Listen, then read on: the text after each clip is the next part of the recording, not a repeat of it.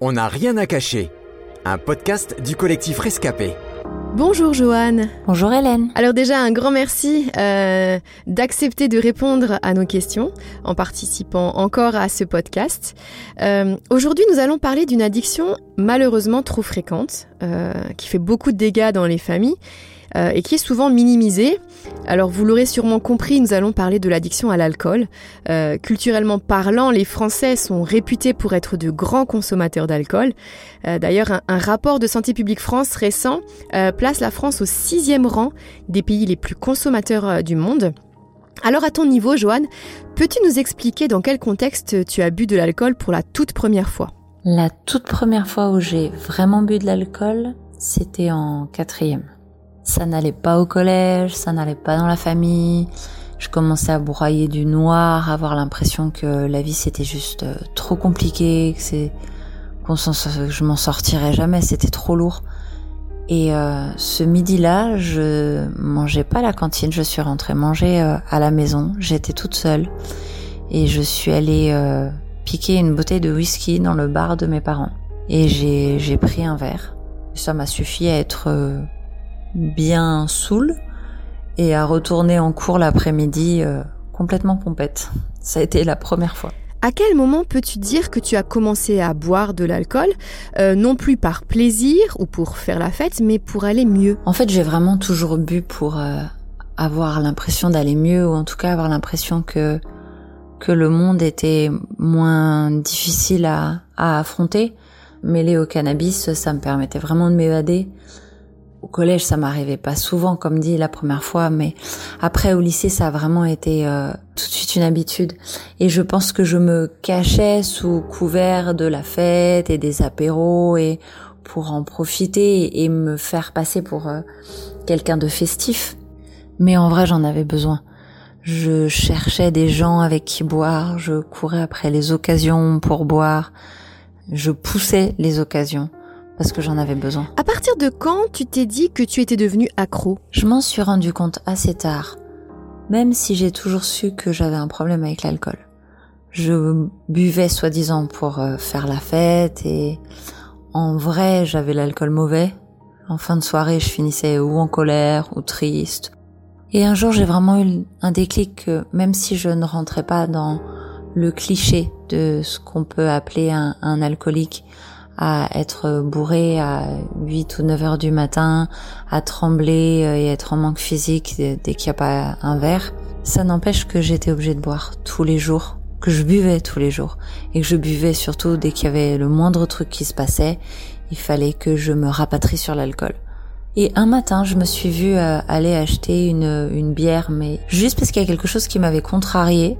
Et là, je me suis dit quand même, c'est un peu tôt. Et en même temps, non, ça m'a contrariée. Maintenant, j'ai, j'ai bien mérité ma bière, quoi.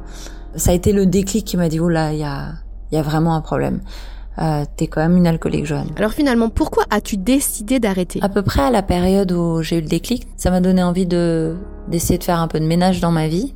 Et là, j'ai décidé d'arrêter l'alcool fort. Et au final, j'ai continué à boire de telles quantités de bière et de vin que finalement le résultat n'était pas vraiment là. Ensuite, j'ai rencontré Jésus et j'ai décidé de l'accepter dans ma vie. Là, je me suis dit, il faut vraiment que je lève le pied. Je peux plus continuer comme ça. Mais ça restait impensable dans ma tête d'arrêter l'alcool. Euh, C'était de se dire, euh, bah, je bois plus que euh, un ou deux verres à certains repas, les week-ends ou des repas de fête. Et mais en fait, euh, très rapidement, j'ai vraiment eu la conviction que non, moi, il fallait que ce soit zéro alcool. Je dis pas que quand on devient chrétien, faut absolument arrêter l'alcool ou que tous les chrétiens ne devraient pas boire, mais moi, ça a, ça a été vraiment ma conviction et je pense que c'est vraiment euh, ce qui m'a sauvée. On le sait, c'est très compliqué d'être sevré euh, de l'alcool. Alors, euh, peux-tu nous expliquer comment tu en as été totalement libéré? Alors déjà, ça a été en commençant par euh, par obéir à, à cette conviction que que j'avais de de Dieu. J'avoue qu'au début, j'ai fait ma mauvaise tête et que j'ai pas voulu écouter. Et pour la petite anecdote, je me souviendrai euh, ce dimanche euh, être euh, avec mes parents. Et donc je ne dis rien et, et mon père sort trois verres, il verse un petit vin, un verre de vin rouge à chacun et Et ce verre-là, je n'ai jamais réussi à le boire. Il avait un goût de vinaigre. Et je voyais mon père boire le vin à côté. Et je me dis, s'il a un goût de vinaigre, il le, il le boirait pas. Euh, il boit pas de la piquette. Mais moi, ça avait vraiment un goût de vinaigre. Et ce jour-là, je me suis dit, ok, j'obéis à cette conviction. Et en fait, euh, rapidement, ça m'a permis de découvrir une nouvelle identité. Pour la deuxième petite histoire euh, que je raconte avec avec les rescapés, euh, la première fois, j'ai commandé un, un, verre de jus de fruits dans un bar. C'était une nouvelle Joanne.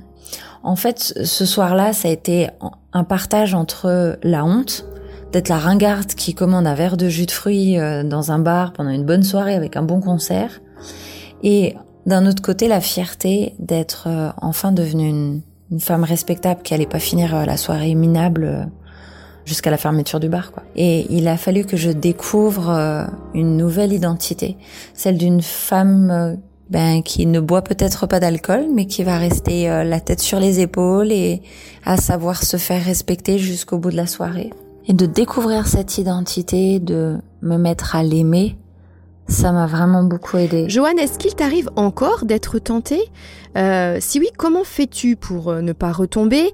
Et euh, est-ce que tu as mis en place des stratégies d'évitement pour te protéger, par exemple? Il y a toujours des moments, ça manque un peu. Après, voilà, la première année, j'ai évité les sorties dans les bars ou les soirées avec des gens. Je sais que ça allait picoler, que ça allait être difficile de me retrouver entre deux. J'ai juste évité. Et encore aujourd'hui, euh, par exemple, j'ai pas d'alcool à la maison.